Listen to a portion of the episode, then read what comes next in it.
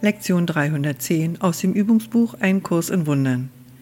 In Furchtlosigkeit und Liebe verbringe ich den heutigen Tag.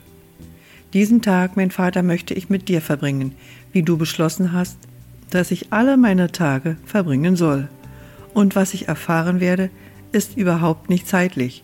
Die Freude, die zu mir kommt, ist nicht von Tagen oder Stunden, denn sie kommt vom Himmel zu deinem Sohn, dieser Tag wird dein süßes Gemahnen sein, mich an dich zu erinnern, dein gnadenreicher Ruf an deinen heiligen Sohn, das Zeichen, dass deine Gnade zu mir gekommen ist und es dein Wille ist, dass ich heute freigelassen werde. Wir verbringen diesen Tag gemeinsam, du und ich, und alle Welt verbindet sich mit uns in unserem Lied der Dankbarkeit und Freude für ihn, der uns die Erlösung gab und der uns freigelassen hat. Wir sind dem Frieden und der Heiligkeit zurückerstattet. Heute ist kein Platz in uns für Angst, denn wir haben die Liebe in unseren Herzen willkommen geheißen.